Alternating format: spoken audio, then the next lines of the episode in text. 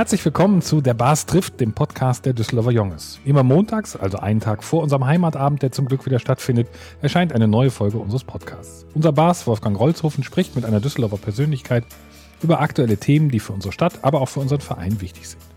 Mein Name ist Christian Herrndorf und ich moderiere dieses Treffen. Unser heutiger Gast ist der Vorstandsvorsitzende des Deutschen Roten Kreuzes hier in Düsseldorf, Stefan Fischer. Er kam vor 54 Jahren in Düsseldorf zur Welt.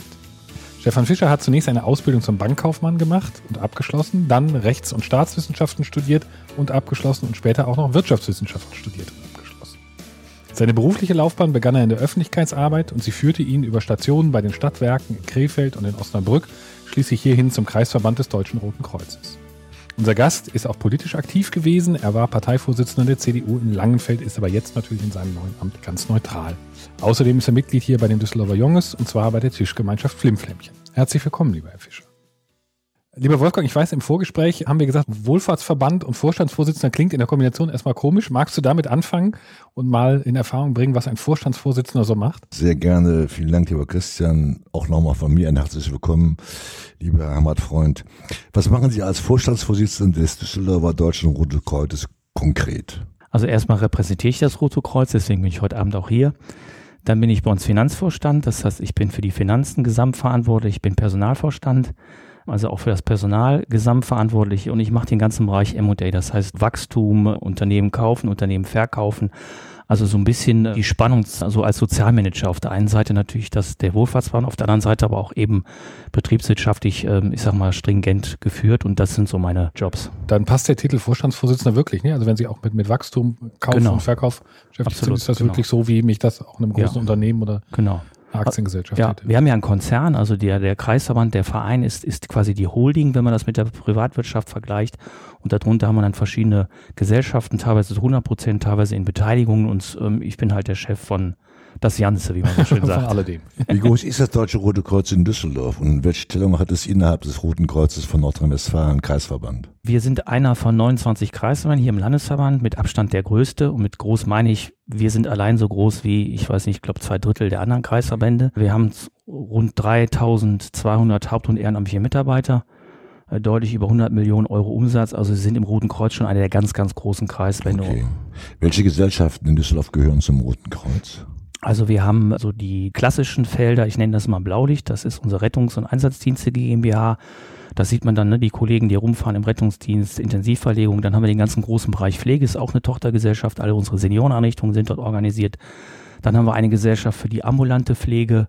Dann so eine Servicegesellschaft, also Shared Service, wo sie interne Dienstleistungen anbieten. Und dann haben wir Beteiligungen, die eben auch über Düsseldorf hinaus ich sag mal, tätig sind. Ja. Wie viele Senioreneinrichtungen in Düsseldorf haben Sie, betreiben Sie? Sieben Stück hier in Sieben Düsseldorf. Stück. Und äh, haben Sie Expansionspläne? Ja, wir sind gerade dabei. Wir hatten ja letzte Woche Pflegegipfel gehabt. Wir haben ja wirklich eine große Nachfrage an stationären Pflegeplätzen. Und für uns als Wohlfahrtsverband ist es natürlich ganz wichtig, dass die Menschen, die in Düsseldorf ihren Lebensabend verbringen, dann, wenn sie pflegebedürftig sind, nicht in andere Städte gehen müssen, sondern hier in Düsseldorf bleiben können. Insofern wollen wir hier noch zwei, drei Senioreneinrichtungen auf den Weg bringen, aber das kennen wir alle hier. Grundstücke in Düsseldorf ist ein knappes Gut und wir können natürlich nicht die Preise äh, in Miete bezahlen wie andere, die jetzt, äh, ich sag mal, Wohnungsbau machen oder Büros. Also das ist wichtig, dass der Oberbürgermeister uns auch dabei unterstützt. Und da hatten wir, wie gesagt, letzte Woche den Pflegegipfel, dass wir alle gemeinsam versuchen, diese Pflegeplätze zu schaffen. Wie ist die Entwicklung bei den Mitgliedern des Deutschen Roten Kreuzes? Ist es Wachstum oder ist es stagniert, die Mitgliederzahl? Also leider ist es rückläufig. Es gibt ja noch viele Menschen, die Erfahrung aus dem Krieg haben, auch deren Kinder. Familienzusammenführung, das war ein ganz großer Bereich. Insofern verlieren wir immer mehr Mitglieder. Die, wir haben weniger Mitglieder, die ungefähr den gleichen Beitrag bezahlen. Aber natürlich, wenn die dann ausfallen, ist der Beitragsausfall auch höher. Wir haben aber sehr viele Menschen, und das ist, glaube ich, auch vergleichbar mit Politik, mit Vereinen, also viele Menschen, die sich ehrenamtlich engagieren, aber nicht mehr Mitglied werden. Also wir haben über 600 Ehrenamtliche im sozialen Ehrenamt. Das ist ein Riesenfund.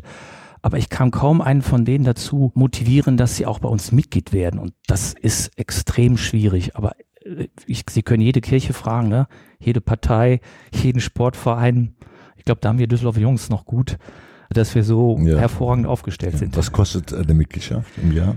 Also die Mindestmitgliedschaft sind 25 Euro bei uns, kann man von der Steuer absetzen, das ist also gut ein Euro im Monat.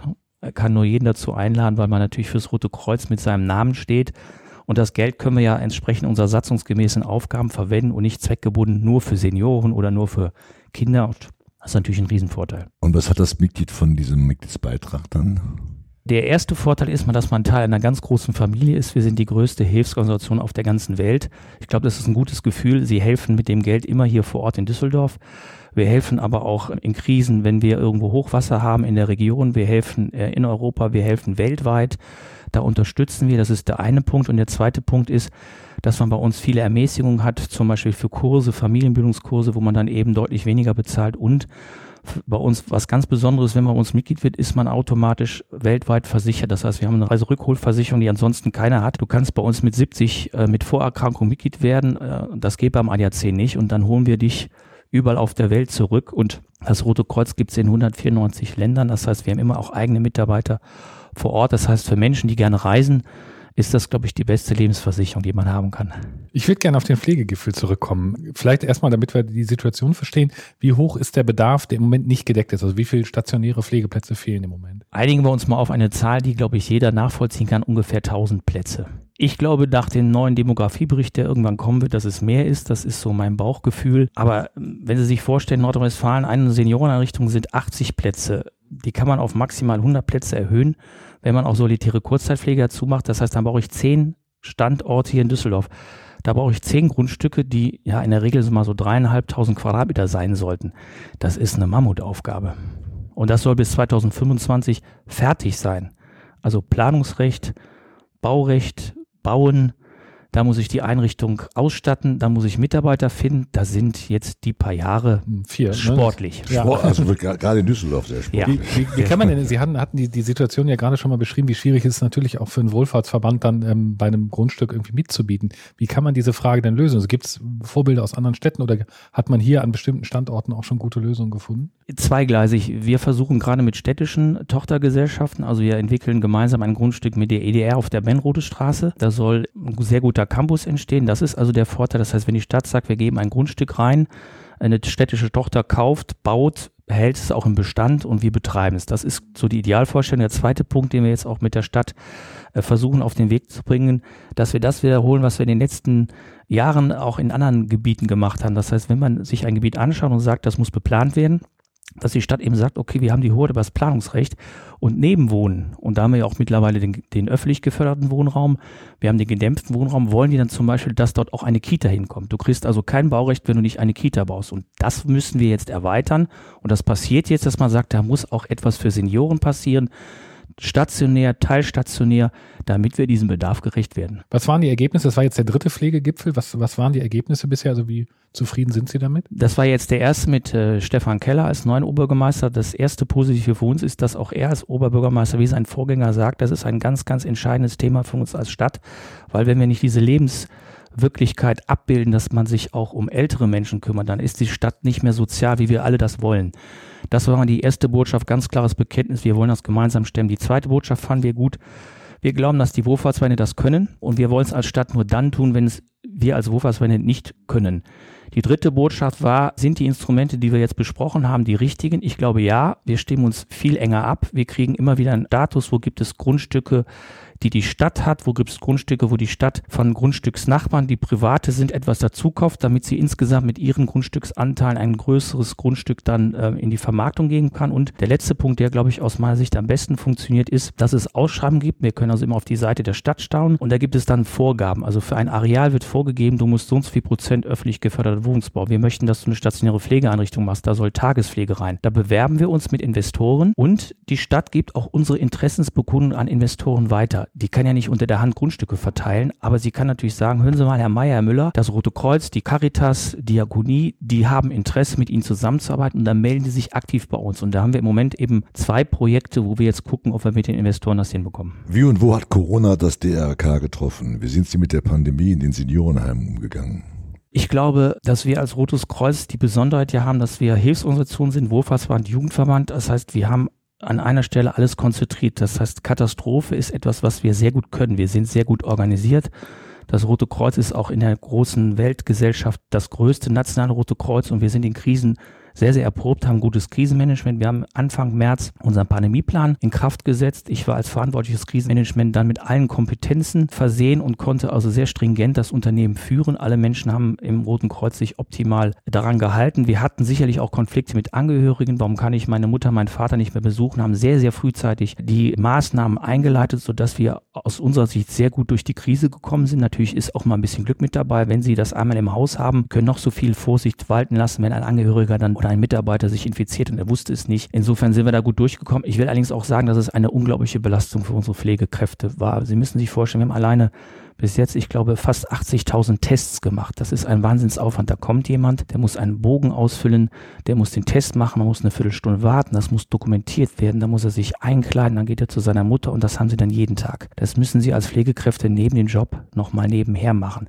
Sie müssen sich selbst schützen, immer wieder. Sie haben ihre eigene Familie. Insofern war das eine riesen Herausforderung, aber ich glaube, dass wir insgesamt in Düsseldorf gut damit umgegangen sind. Das Deutsche Rote Kreuz ist ja im Impfzentrum in der Arena, glaube ich, wenn ich das richtig im Einsatz. Genau, genau. Und welche unterschiedlichen Phasen haben Sie dort erlebt? Wie bewerten Sie dabei die Arbeit des Zentrums als Ganzes? Also ich glaube, dass die Vorbereitung eine sehr gute war. Ich glaube, dass wir relativ frühzeitig sehr professionell unterwegs waren und extrem viel hätten abbilden können. Es fehlte schlicht und einfach der Impfstoff. Also ich glaube, wir hätten viel mehr Performance auf die Straße bringen können. Ich muss allerdings sagen, dass meine Kolleginnen und Kollegen ähm, sehr nah bei den Menschen waren, die zu uns gekommen sind und da gab es ein sehr, sehr professionelles und gutes Miteinander. Das heißt, alle unsere Menschen, die gekommen sind, haben sich, glaube ich, wohlgefühlt und hatten das Gefühl, ich werde bestens informiert und ich glaube, das ist die beste Botschaft, dass man das Thema Info mit ganz viel Kampagnen, mit ganz viel Aufklärung verbindet und dass die Leute nicht den Unsinn, der teilweise im Internet steht, vertrauen, sondern dem RKI und den Ärzten, die die Gespräche führen. Und dann, glaube ich, müsste eigentlich jeder überzeugt sein, dass die Impfung das Beste ist, was uns passieren kann. Ja, ich war selbst, war ja auch in der Arena, war beeindruckt von der Logistik und von der Organisation, wie das hervorragend auch geklappt hat. Welchen Einfluss hatte Corona auf die Arbeit mit Geflüchteten? Was konnte das DRK durch seine sonstige Arbeit für die Informationsarbeit bei den Geflüchteten leisten? Ja, das war ein bisschen schwierig. Corona sieht man ja nicht. Und wir haben ja hier auch das Problem, dass wir in den Flüchtlingsunterkünften Sammelunterkünfte haben, wo sehr viele Menschen auf engem Raum zusammen sind. Und da ist eine Trennung fast unmöglich. Das heißt, da war natürlich die Aufklärungsarbeit auch in vielen Sprachen deutlich wichtiger. Und da gibt es auch den einen oder anderen, der sagt, ähm, ich möchte das nicht, wie anderen Menschengruppen auch. Insofern einfach immer nur informieren, informieren, informieren. Natürlich früh unsere Mitarbeiter impfen, damit die eben wirklich auch rein können und informieren können und das hat, ich glaube, von mir und Koch auch sehr gut gemacht, dass wir gesagt haben, also wenn wir wirklich eine solche Situation haben, dass es ähm, eine bestimmte Anzahl von Menschen gibt, dass man dann eben wirklich auch gesagt hat, okay, wir isolieren das jetzt, damit das noch nicht größer wird. Und ich glaube, das hat gut funktioniert, wie überhaupt der Krisenstab der Landeshauptstadt Düsseldorf, wo wir als DRK ja auch vertreten sind, der hat auch sehr gut funktioniert. Also alle Stellen haben, glaube ich, sehr, sehr gut kooperiert. Ja, ich glaube auch Goebbels, äh, das Feuerwehr, David ja, van der Lied und genau. der Stadtdirektor, das absolut. war, glaube ich, auch ein gutes Team. Absolut, absolut. Woher kommt es, dass so viel, oder haben Sie im DRK auch so viele Impftermine, die noch offen sind, weil sie nicht genutzt werden? Also wir haben sehr frühzeitig unsere Mitarbeiter ja informiert, haben eine große bundesweite Kampagne auch gemacht, eine Impfkampagne, dass wir gesagt haben, alle Mitarbeiter, alle Ehrenamtlichen im Roten Kreuz, lasst euch impfen, haben da zum Teil 100 Prozent Zustimmung, haben aber zum Teil, muss ich ganz ehrlich sagen, auch nur 60, 80 Prozent. Wir zwingen keinen, was wir auf jeden Fall nicht getan haben, dass wir gesagt haben, ich dränge mich vor. Natürlich war die Frage, warum lässt sich der Vorstandsvorsitzende nicht impfen? Ich habe gesagt, ich lasse mich impfen, wenn ich dran bin. Es haben viele ja auch gesagt, warum macht die Kanzlerin das nicht? Also ich glaube, in manchen Positionen wäre es vielleicht sinnvoller gewesen, wenn wir da mit gutem Beispiel vorangegangen wären, der Bundespräsident, die Bundeskanzlerin, äh, du als Bas. Mhm. Da hätte man vielleicht eine Motivation gegeben, aber ich glaube, wir alle müssen in Reihe und Glied stehen. Genau, ich hätte auch ja. jeden, ich sag mal, ähm, disziplinarisch belangt, der versucht hätte, sich vorzudrängeln. Das wäre mir auch unangenehm gewesen. Genau. Wenn Sie oder wenn du eine Zwischenbilanz machen würdest, hat das DRK in der Krise, hast du das nochmal neu erlebt, das Deutsche Rote Kreuz? Absolut, weil es ist, man muss es ehrlich sagen, nach dem, dem Zweiten Weltkrieg für uns die größte Herausforderung, die wir hatten. Die Flüchtlingskrise war schon beeindruckend, die Zusammenarbeit von allen, die Motivation. Mir ist nochmal deutlich geworden, das Thema Haupt- und Ehrenamt, diese zwei Seiten einer Medaille, das ist die große Stärke des Roten Kreuzes, wie sich das Ehrenamt, obwohl sie noch nicht geimpft waren, sich eingesetzt haben. Im Hauptamtliche die Bergamo-Patienten, die hoch ansteckend waren, freiwillig in Deutschland transportiert haben. Da ging nichts mit Zwang, das ist ja auch einer unserer Grundsätze, das Thema der Freiwilligkeit. Da hat keiner auf die Uhr geguckt das war schon absolut beeindruckend und dass auch junge Mütter, werdende Mütter oder die Mütter werden wollen, trotzdem gesagt haben, ich gehe in die Kita, ich kümmere mich um die Kinder, obwohl ich noch keinen Stutz habe. Das finde ich schon beeindruckend. Da bin ich auch extrem stolz auf alle im Roten Kreuz. Sie haben, haben gerade schon davon gesprochen, welche mündliche oder auch emotionale Anerkennung es gegeben hat, welche tatsächliche, also die andere ist auch tatsächlich, aber welche finanzielle Anerkennung hat es inzwischen auch gegeben, weil darüber wurde immer gesprochen, aber wir wissen am Ende gar nicht, was in der Praxis passiert ist. Ja, es gab ja äh, die vom Bund äh, finanzierten Corona-Prämien, die haben natürlich eins zu eins ähm, ausgezahlt. Ich glaube auch, dass das Bewusstsein nochmal gestärkt wurde, dass man in diesen Berufen auch mehr finanziellen Ausgleich geben muss. Also ich denke, bei den Tarifverhandlungen äh, wird es da, glaube ich, eine Veränderung geben. Für mich ist eigentlich eher das Entscheidende, dass dieses Applaudieren, äh, was man abends ähm, hatte auf dem Balkon, dieses Bewusstsein, dass dieses Berufsbild so unglaublich wichtig ist für unsere Gesellschaft, weil es der Kit, der uns zusammenhält, dass das nicht nachlässt. Und das erlebe ich leider im Moment wieder ein bisschen. Und das müssen wir immer wieder nach vorne bringen, dass junge Menschen sagen, das ist jetzt kein Abfallberuf, das ist kein Beruf, den mache ich, weil ich nichts Besseres finde, sondern das ist ein unglaublich spannender Beruf, der sehr viel mit Wissen zu tun hat, der auch sehr viel mit Kommunikation zu tun hat, wo man sehr genau sein muss, wo man sich total weiterentwickeln kann. Und mal ganz ehrlich, das ist ein Beruf, wenn Sie den wählen, da haben Sie das Rest Ihres Lebens, müssen sich keine Sorgen machen um Ihren Job. Das ist auch in so einer Krise, sieht man jetzt, ne? Also die alle in der Gastronomie, die rennen woanders hin und wir sagen, komm zu uns, mach bei uns eine Ausbildung. Das ist eigentlich toll. Ja, Sie, Sie haben ja auch Restauration überall. Ja, natürlich. Kommt auch noch hinzu. Natürlich. Mhm. Ich habe noch eine Frage. Die Bezahlung der Pflegekräfte, ist die bei Ihnen gleichberechtigt, Mann und Frau? Ja, das ist einer unserer großen Grundsätze des Roten Kreuzes. Mann und Frau ist gleich, schwarz ob weiß, ob ich an den Gott glaube oder nicht, das ist uns völlig egal. Ob ich behindert bin, wenn ich mit Behinderung den Job machen kann, freuen wir uns immer sehr. Und wir haben den TVÖD Kommunal, das ist so das Flaggschiff. Also wir machen nicht irgendwelche krummen Tarifverträge, sondern das sind die Flaggschiffe von Verdi. Und da gibt es keinen Unterschied zwischen Mann und Frau und den machen wir auch nicht. Und wenn das einer bei uns machen sollte, dann muss er mit mir ein Personalgespräch führen, weil das passt nicht zum Ideal des Roten Kreuzes. Das Deutsche Rote Kreuz hat in Düsseldorf eine Reihe von Botschaftern. Wer ist das zurzeit? Also wir haben einmal die Frau Dr. Achenbach, die ist für den Bereich äh, Kinder und Jugend zuständig. Dann haben wir die äh, Johanna Brenningmeier, die hat sich das Thema Migration, Integration auf die Fahnen geschrieben. Dann Jenny Jürgens ähm, ist das für das Thema Senioren zuständig. Der Dr. Klosterkemper macht bei uns das Thema soziale Projekte. Das heißt, er versucht Geld zu sammeln, wo wir bei uns Löcher stopfen müssen. Dann geht er mit dem Klingelbold rum, kennt ja Hinz und Kunz. Dann haben wir den äh, Richard Heinemann, der ist für das Thema Ausbildung, gerade von jungen Menschen. Statt für die Pralinen. Ja, der bringt auch, das übrigens ganz toll. Ähm, ja. Ich gehe Weihnachten immer äh, stellvertretend in alle Senioreneinrichtungen, seitdem meine Tochter drei ist und Heinemann lässt es nicht nehmen und spendet immer eine kleine Süßigkeit so als kleines Dankeschön und dass, dass Menschen im Heiligabend arbeiten, weil sie sagen, gerade da ist es wichtig, dass die Senioren besonders betreut werden, gibt es ein besonderes Buffet und er ist immer für die Süßigkeiten zuständig. Und wir haben den ähm, André Zalbertus, der ist bei uns für das Thema Medien zuständig. Was macht dieses Düsseldorfer Modell der Botschafter so einzigartig? Gibt es das auch in anderen Städten?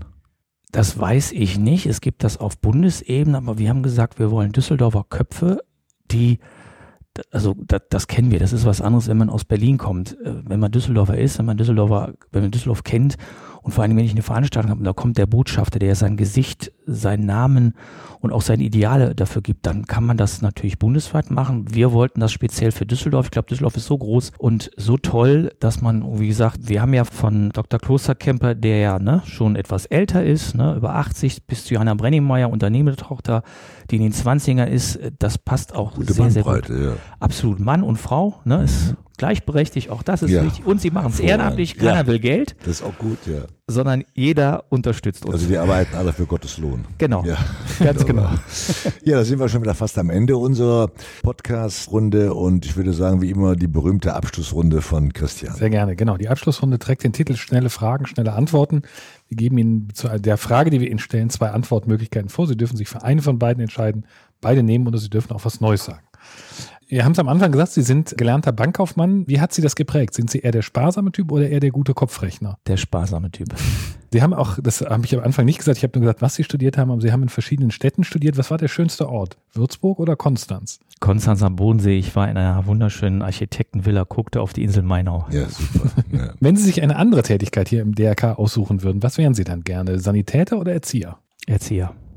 Ich habe gelesen, dass zu Ihren Hobbys auch Golf zählt. Sind Sie näher an Handicap 54 oder eher an Handicap 0? Da sage ich jetzt nichts. okay, dann reden wir schnell über Fußball. Ich meine, erfahren zu haben, dass Sie vor allen Dingen Fan von Borussia Dortmund sind, aber auch große Sympathien für die Fortuna haben. Was ist, wenn Dortmund gegen Düsseldorf spielt? Sind Sie dann eher für ein Unentschieden oder doch für eine von beiden Mannschaften? Sie müssen nicht sagen, für welche. Äh, für eine von beiden Mannschaften. okay. Ja, wunderbar. Damit sind wir schon wieder am Ende. Vielen Dank, Danke lieber auch. Heimatfreund und vielen Dank, lieber Christian. Und äh, ein großes Dankeschön auch an die Technik, an Thorsten Runde vom Podcast Studios NRW sowie den Ideengeber Rudolf Schulz und Vizebar Sebastian Juli. Ferner unserem Sänger Mario Velvo, der das Jungeslied neu vertont hat. Und alle Folgen unseres Podcasts und mehr Infos zu unserem Verein findet ihr auf www.düsseldorferjunges.de und auf unserer Facebook-Seite. Und dann kann ich euch schon mitteilen, geht äh, ein Redakteur zwei, drei Wochen in Urlaub. Und deswegen fällt dann zwei Wochen lang montags der Podcast aus und dann starten wir wieder durch im August. Und bis dahin alles Gute, habt eine gute Zeit und jetzt würde ich sagen, wie an jedem Heimatabend, Mats ab, das Jungeslied. Nirgends ob die schöne Welt mich dat Leben so gefällt, als wo ich min Heimat fand, als ne Düsseldorfer Jung, als wo ich min Heimat fand, als ne Düsseldorfer Jung.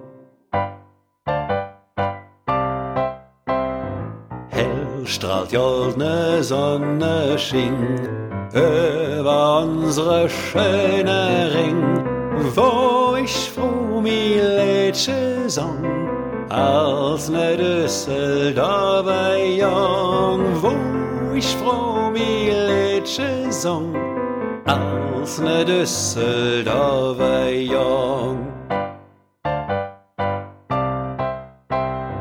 Ach, dat Liedje war so nett, wat min Mam gesungen het, wenn ich op ihr Schoß gesprung, als ne Düsseldorfer Jung, wenn ich op ihr Schoß gesprung, als ne Düsseldorfer. Dies ist eine Produktion von podcaststudio.nrw.